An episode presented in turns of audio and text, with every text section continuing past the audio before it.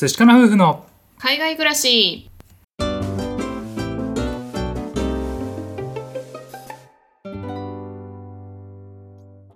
こんにちは。海外に憧れ一般企業に勤めていたカンナと。 TOEIC 275点ブラック企業勤務だった淳が夫婦で同時に仕事を辞めて海外移住。オーストラリア9年目の現在は愛犬のココと一緒にグレートバリアリーフのある小さな町で暮らしていますこのチャンネルでは私たち夫婦のこと妊活のこと海外生活のことについて2人で配信しています。はい最近ね3月も中盤になって、うん。ツイッターとかニュースでよく目にするワードがあるんですけれども、うん。花粉症ってねよく見るよね、そうだうね、ん。花粉症ひどい人とかはもう外に出たくないみたいなねうん。うん、話をしてたりとかするのでいや大変だろうなっていうふうに思うんですよね。そうだよね、うん日本といえばねこの時期はもう花粉症花粉症ってみんな言ってるもんうね、ん、でそれでですね前回ライブをしてた時にですねあのリスナーさんに質問いただいたことがあってうん、「オーストラリアって花粉症あるの?」っていう風なね質問だったんですよ。ああなるほど、うん、結構2回ぐらい聞かれたことがあったのでじゃあうん今回はオーストラリアの花粉症についてお話ししたいと思います。はいはいまあね、今日本辛い方脱出したいと思ってると思うんですけれども 実際オーストラリアに花粉はあります。あるんかいそうなんですよね。うんうん、残念ながらあるんですよ。はいはい。ちなみに英語でね、あの花粉症ってなんて言うんですか？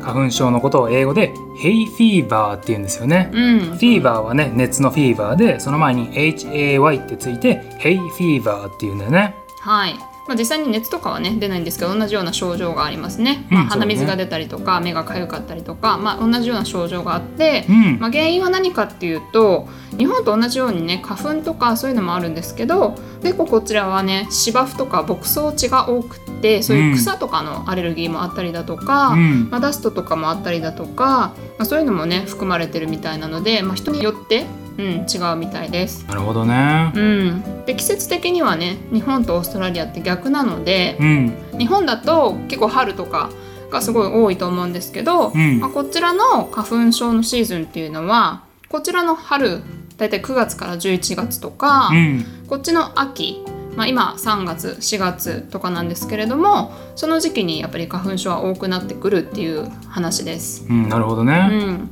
でただオーストラリアって国土がねめっちゃ大きいんだよね。そうだね。あの日本の20倍以上でかいんですよ。うん、なのでその地域によってこの花粉症が出やすい地域とそうでない地域があるみたいで、うん。私たちの場合今住んでるのはクイーンズランド州というね大きい州なんですけれども上の方にあって割とこの地域は少ないエリアになっねてます。うんうんうん。で結構ひどいって言われてるのが下の方都市名で言うと、まあ、メルボルンとかパースとかアデレードあとタスマニアオーストラリアの首都であるキャンベラ、うん、そういうエリアがある州が結構花粉症がひどいっていう風に言われてます。なるほどね。かくいうね私もあの日本では黄砂っていうのに反応してたんですけれどもう、んメルボルンに住んでた時にですね花粉症を発症しました。ってことは日本にいた時には花粉症みたいなのっていうよりも黄砂に反応してたんだけどメルボルンに来たらなんと花粉に反応しちゃったってことね。そう。だって黄砂オーストラリアないもんね。ないね。うん、何が原因になってるか検査はしてないので実際何に反応してるかわかんないんですけど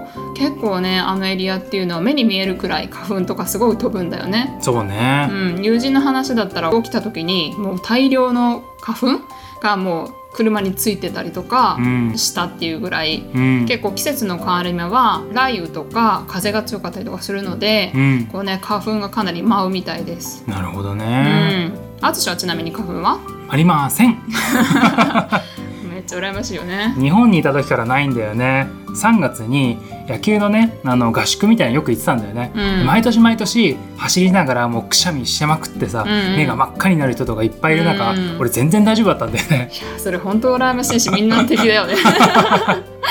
そう私もその花粉症をメルボルンで発症してからは日本に帰ってもあの目が痒くなったりしちゃうんだよね、ああなるほどうん、ね4月ぐらいにねいつも帰ってたりするんですけどうん、結構あれ？なんか目が痒いな。なんか鼻水出るなと思って。めっちゃ花粉症じゃんと思って。う、ん。うん、なかなかね辛い思いをしました。うんなるほどね、うん、であとオーストラリア人結構多いのが喘息を持ってる人が多い気がするんだよね。ああなるほどね。うん、アスマって英語では言うんですけど割とねそのスプレーで治療してる方とかうん。割と多くいますね。でその中でえっとサンダーストームアスマっていうのがあって、うん。メルボルンのニュースで一回見たことあったんですけれどもこうサンダーストームって嵐ですよね、うん。嵐が結構強い時、まあ、雷雨とか雨風が強い時にやっぱりその風とかで花粉とかそういうのが舞っちゃってう、ん。でそれでかなり花粉症のひどい人とかが喘息になっちゃうみたいな、なね。そういうこともあったりとかして、ううんん本当にね喘息持ちの方はすごく大変だと思いますね。怖いね。ね、私たちの友人もさ一応常にこうアスマ用のスプレーうん。とかを持っててやっぱ辛い時にはこうシュッシュってやってたりしたよね。そうだうねん、私はね幸いなことにその喘息までは行ってないんですけれどもあの目が痒かったりとか鼻水が出たりとかすごいしたのでアレルギー薬みたいなのをね飲んでました。おうどういうのがあるのかなちなみに。こっちではアンティヒスタミンって言われてて、まあ、抗ヒスタミン薬って日本語では出てくると思うんですけれども、うん。なんかそれがね花粉症とかアレルギーの薬らしくって、うん。なんか有名なので言うとジルテックっていう名前の薬とかプラリチンっていう名前の薬の、えーアレルギー薬みたいなのがあります。なるほどうん。ねなので私そのね薬を1日朝飲んで対応してたりとかしてたんですけど、うん。なんかねこっちの人って今でこそマスクはするようになったけれどさ普段だとマスクって全然してないじゃない。全然しないよね。そう。だからなんかマスクをしてるイコールすごい病気重い人みたいなさ、うん。イメージがあるんですよねなのでマスクするわけにもいかなくって本当に辛かったんだよね。そうだね。うん。日本はさもう花粉症って言ったらもうみんなマスクするじゃん。うん、ね、だけどオーストラリアの人は花粉とか関係なくマスクしてたら、ああの人よっぽど病気なんだみたいなさそういう目で見るからマスクできないんだよね、そう。なのでねこのコロナが発生してからはもうエリアによってはねマスクしないと罰金ですっていうぐらいね厳しくなったんですけども、うん。その前まではね本当にマスクの文化みたいなのがなくって、うん。結構花粉症の時期って辛いなっていうふうに思ってました。うん。で私たち今クイーンズランド州という州のタウンズビルっていう町にいるんですけれどもメルボルンからね引っ越してきて驚いたのが、うん。この町は私あんまりね花粉症のなんか症状が出ないんですよね。えそういうことある？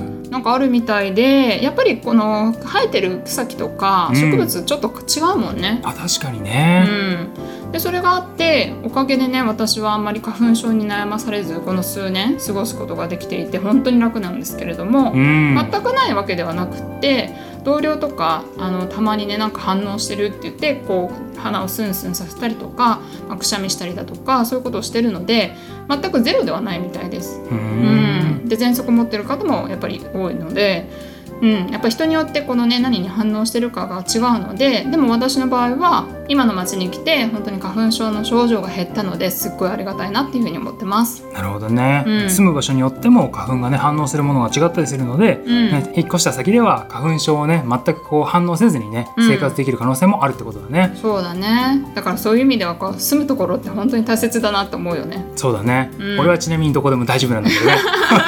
今全人類を敵に回した。敵に回した。まずいな。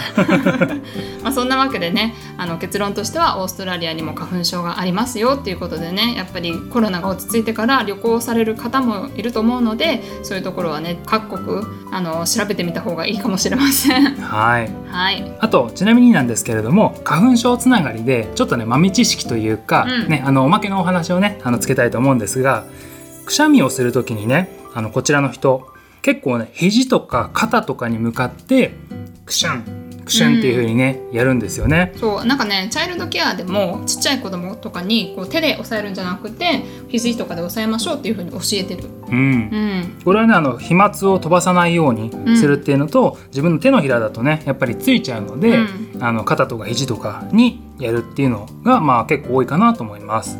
あとはねあのハークションみたいな、うん。なんかおじさんがやりそうな ああいうのとかはねあんまりやらなくてそうだね。人によってはね音を出さないようにこう、うん。なるべくみたいな。うん。みたいな。そうそうそうそう、んえ、くしゃみしたの？みたいなね。そうそうそう。そう気持ち悪いんじゃないのって思うぐらいのうん。感じのくしゃみをする人とかが多くて、うん。でそれで結構ねこれはもう文化なんですけどもくしゃみを自分でしちゃった後うん、周りの人に「excuse me」って言うんだよね。そうだね。あ失礼しましたみたいな感じのニュアンスなんですけれども、うんで「excuse me」って自分が言った後に周りの人が結構ね「bless you」って言ってくれるんだよねそ最初これね僕知らなくて「bless you」って言われて「えな何何言われたんだろう?」みたいなう。うん「えなんて言ったの?」みたいなさうん感じで聞いちゃったんだけど、これはもうねお決まりのやり取りで、うん直訳すると「神のご加護がありますように」God bless you の God が省略されて bless you うんでまあ訳するとお大事にっていうね、うん。うんことなんですけれどもなんでもともとねそういう風になったかっていうと英語圏ではですねくしゃみをすると魂が口から出ちゃうっていうね。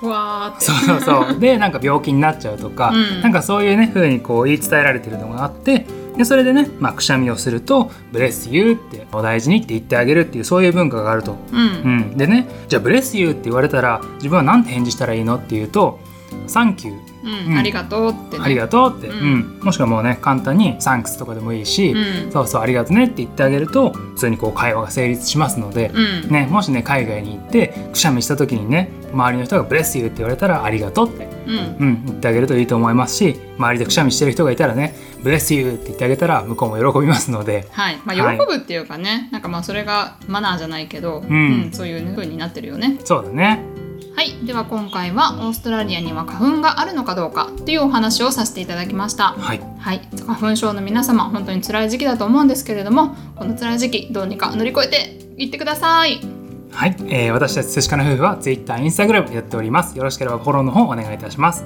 また質問箱設置しておりますので、よろしければご意見、ご感想、ご質問送っていただけるととっても嬉しいです。はい、では最後まで聞いてくださってありがとうございました。また明日お会いしましょう。明日は晴れかな寿司かなバイバイ